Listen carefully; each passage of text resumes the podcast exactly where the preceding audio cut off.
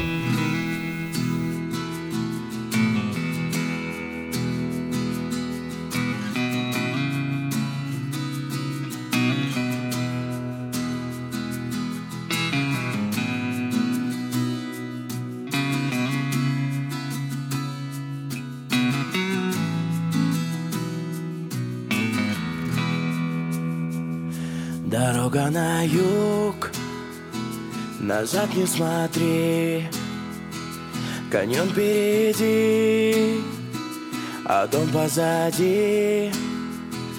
И мчится на юг, быстрее, быстрее. Мой старый Харлей, мой старый Харлей, мой вечный Харлей. И мчится на юг, быстрее, быстрее. Мой старый Харлей, мой старый Харлей, мой вечный Харлей И меня еще все ближе туда, где ветра сильней Моя станет душа И строго на юг Он рвется быстрей Мой старый Харлей, мой старый Харлей Мой вечный Харлей Из юга на юг Он рвется быстрей Мой старый Харлей, мой старый Харлей Мой вечный Харлей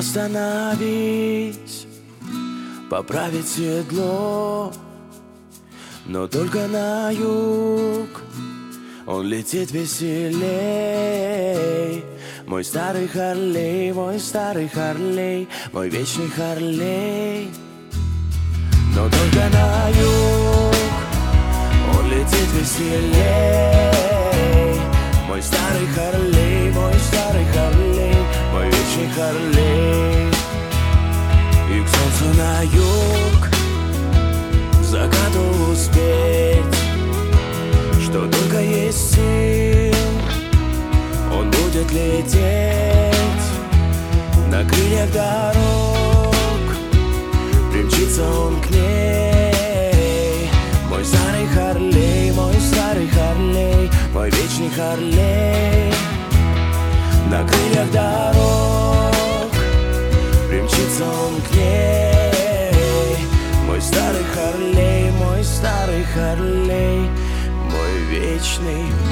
Saturday.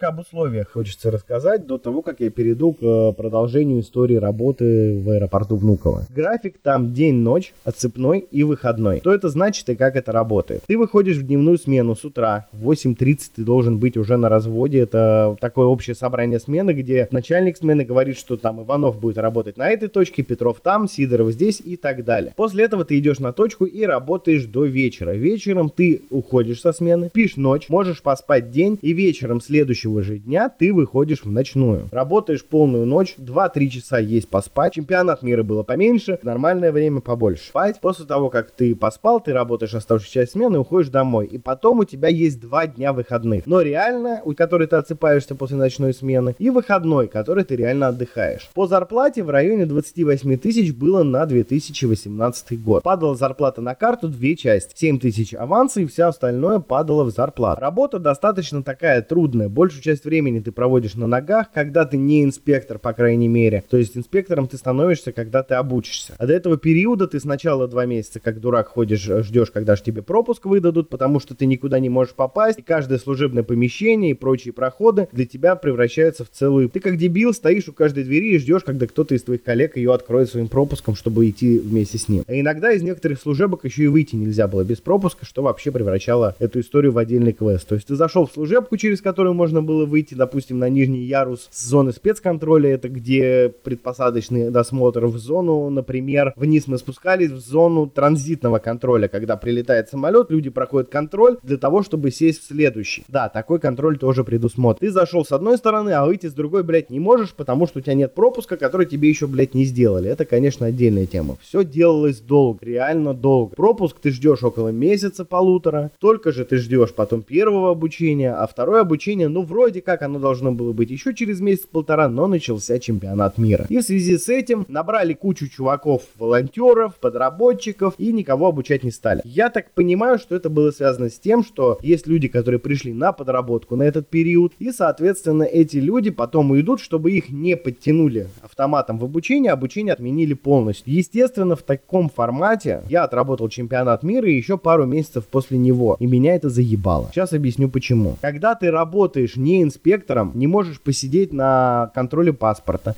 не можешь посидеть на интроскопе, ты все время на ногах. Если инспектора сидят на жопе ровно большую часть времени, только чуть-чуть стоят на рамке, то не являющийся инспектором сотрудник, не прошедший обучение, он 90% времени на ногах. Ты либо таскаешь тазики, либо стоишь на рамке, потому что больше нигде ты стоять не можешь. И никто тебя поменять не может, потому что ты не можешь дать круг. Единственное, что ты можешь, это периодически менять другие секты, потому что кто-то должен встать, например, на рамку, площадку или сесть на интроскоп, чтобы ребята сделали круг. Раз в 20 минут все меняют. Один сотрудник сидит на интроскопе, второй на паспортном контроле и третий стоит на рамке. Чтобы им поменяться, раз в 20 минут из-за радиоактивного излучения от интроскопа все должны были меняться, чтобы им поменяться, нужно, чтобы кто-то поменял один из постов. И вот ты периодически занимаешься тем до того, как ты прошел обучение, что ты встаешь на такой секции на рамку, а ребята делают круг. Тот, кто стоял на рамке, идет на паспортный, тот, кто стоял на паспортном, приходит на интроскоп, а тот, кто стоял на интроскопе, меняет уже тебя, который встал стал на этот, в этот момент на рам, чтобы секция не останавливалась. Теме долбоебов мы вернемся после музыкальной паузы, а пока хочу рассказать еще кое о чем. В принципе, о людях. Большинство людей, э, которые там работают, это либо приезжие из каких-то деревень, либо максимально простые такие ребята. Им, как правило, в моем случае люди достаточно старше меня. А так как до этого всю жизнь я работал в компаниях, в которые принят э, так называемый смарт-стиль э, общения, то есть общение друг с другом на «ты» независимо от возраста, я настолько к этому привык, что мне было очень тяжело, что здесь по старинке люди называют друг друга по имени, отчеству и так далее. Но это мелочи, это чисто мой такой закидон. Здесь же сохраняется та самая замечательная тема, когда ходит какая-то тетя и говорит, ой, у Марии Ивановны день рождения, давайте скидываться деньгами. И ты вроде как хочешь ее нахуй послать с такими приколами, а с другой стороны ты понимаешь, что на тебя вся эта женская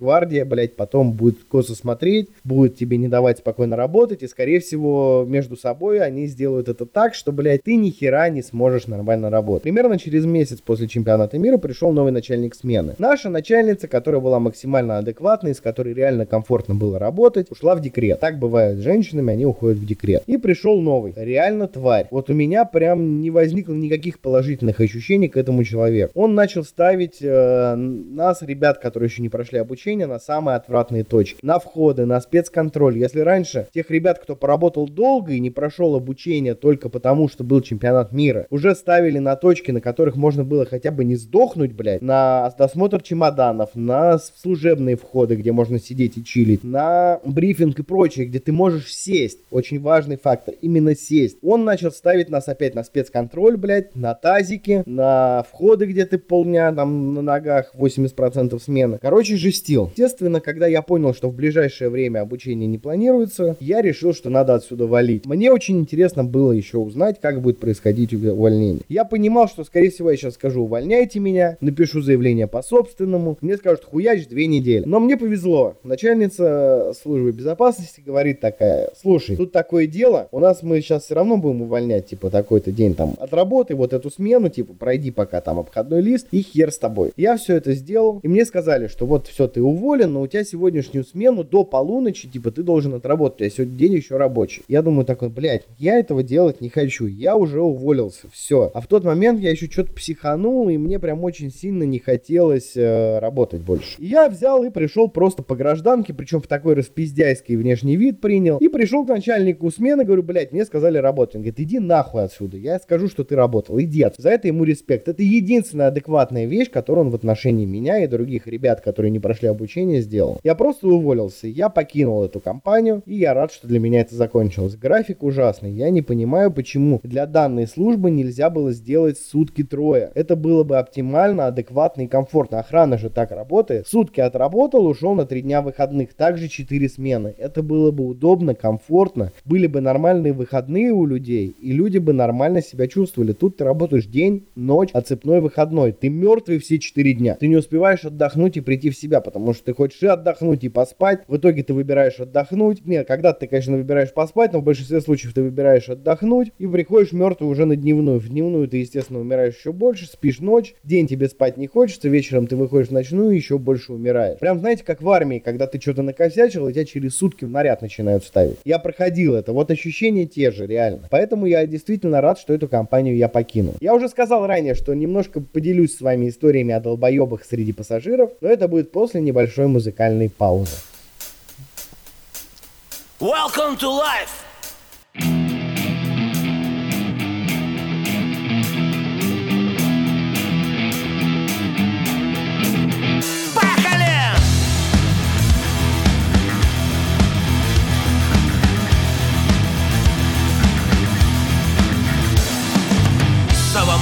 Федор Чижов приезжали мимо нашей кухни Сава Мамонтов и Федор Чижов Заезжали к нам, чтобы покушать Но дубок, престол, кламери Авокадо, шот, шалюман Федор Сава и не могут поверить Оу!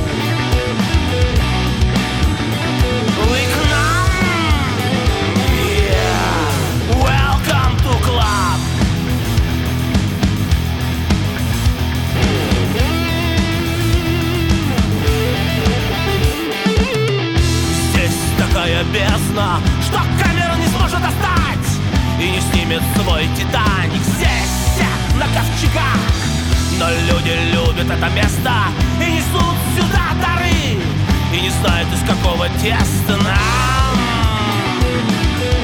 Отбивают грехи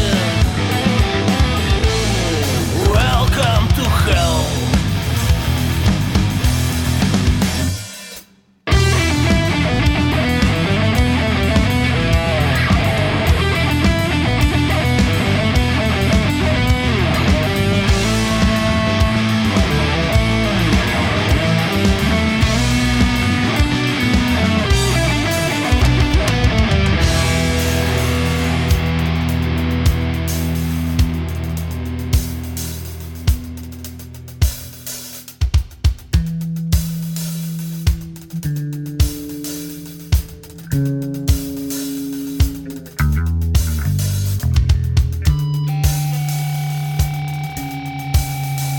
Ну а что было дальше?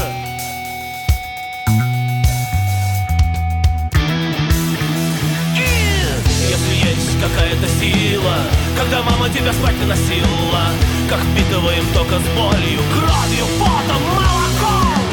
От рождения до смерти мы живем лишь страхами, но в этом нет никакого смысла. Будь собой.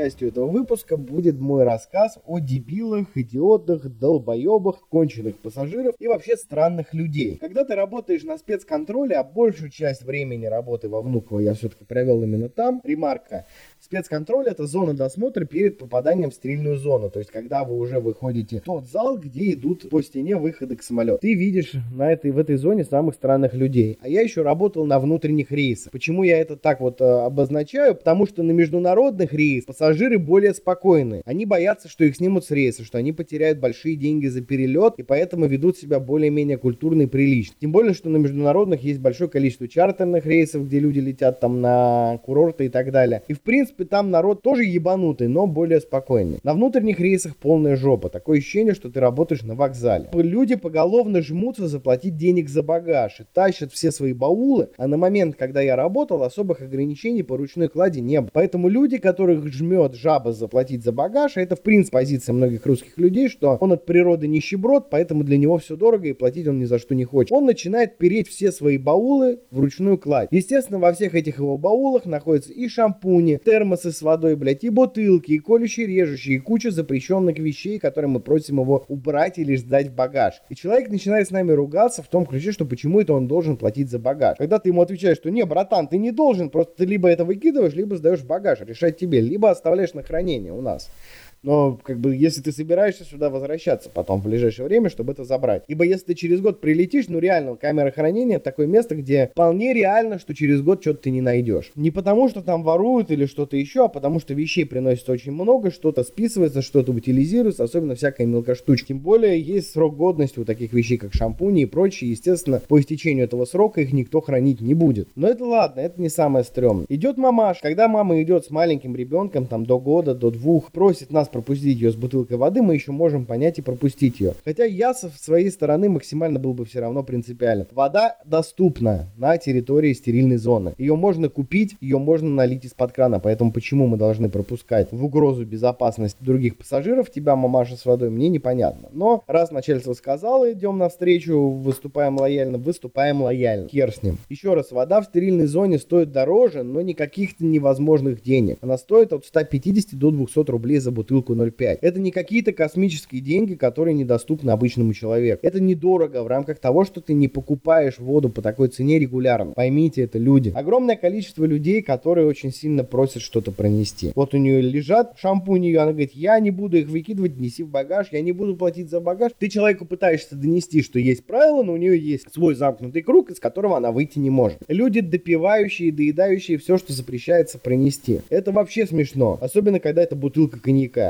и чувак, которому ее не разрешили принести, принципиально начинает ее допивать. Но это смешно, ребят. Во-первых, большинство того, что вам запрещают принести, можно купить в стерильной зоне. А алкашку так вообще в дьюти-фри по более низкой цене. В чем проблема, блядь? И почему нельзя почитать правила предварительно перед полетом, я вообще не понимаю. Я уж не буду здесь рассказывать о всех идиотах, суть шоу не в этом. Суть рассказать об условиях и качестве труда. А вывод такой, я бы не рекомендовал эту работу. Оплата труда очень скудная. Оно реально очень мало за тот объем работы, который ты выполняешь, за те нагрузки и прочее. Помимо этого, да, там есть какая-то доплата за вредность, но она не стоит того. Тем более, что непонятно, как это все происходит. Ты не можешь дождаться нормального обучения. Я не знаю, мне не повезло и сложилось так, что из-за чемпионата мира все сдвинули, или реально все ждут, когда их обучат и таскают тазики хер знает сколько времени. Но это просто дичь. Форма это отдельный вид искусства. Подобрать свой размер невозможно, но ты пытаешься что-то выбрать. Обувь неудобная, форма это блядский костюм. В случае с, у женщин это хотя бы такой, там, типа юбка и прочее. В жаркий период времени в этом комфорт. У мужиков это ебаный костюм, в котором можно нахер сдохнуть внутри аэропорта, особенно летом, когда жарко. Но форма есть форма, поэтому здесь жаловаться не буду. График ублюдский, если было 3-1, еще можно было бы рассматривать. Потому что в рамках графика 3-1 сутки трое, наоборот, да, 1-3. В рамках графика сутки трое это можно было бы еще рассматривать, потому что по количеству смен, в принципе, выходило бы более-менее адекватное количество денег, относительно количества смен. А параллельно можно было бы еще какие-то подработки брать, но здесь опять же такой вопрос. Оно позиционировано как постоянная работа, потому что с тем графиком, который есть, да даже сутками трое тебе уже тяжко будет что-то совмещать, потому что сутки ты будешь отсыпаться, еще два дня ты захочешь все-таки отдыхать потом, пользоваться ими как выходными. Поэтому, ну, как-то еще что-то туда подработку брать, вряд. В общем, не за такие деньги, не с таким графиком, не с такими условиями. Я бы не рекомендовал работу в аэропорту, по крайней мере, Василия в службе досмотра пассажиров. Я не знаю, изменились ли сейчас условия оплаты труда, но даже если изменились, я не думаю, что сильно в большую сторону. Это было шоу Insider, пиратская версия. Меня по-прежнему зовут Артем. До встречи завтра в это же время. Я расскажу вам, как я работал представителем банка Тиньков по доставке продуктов в банк. Пока-пока.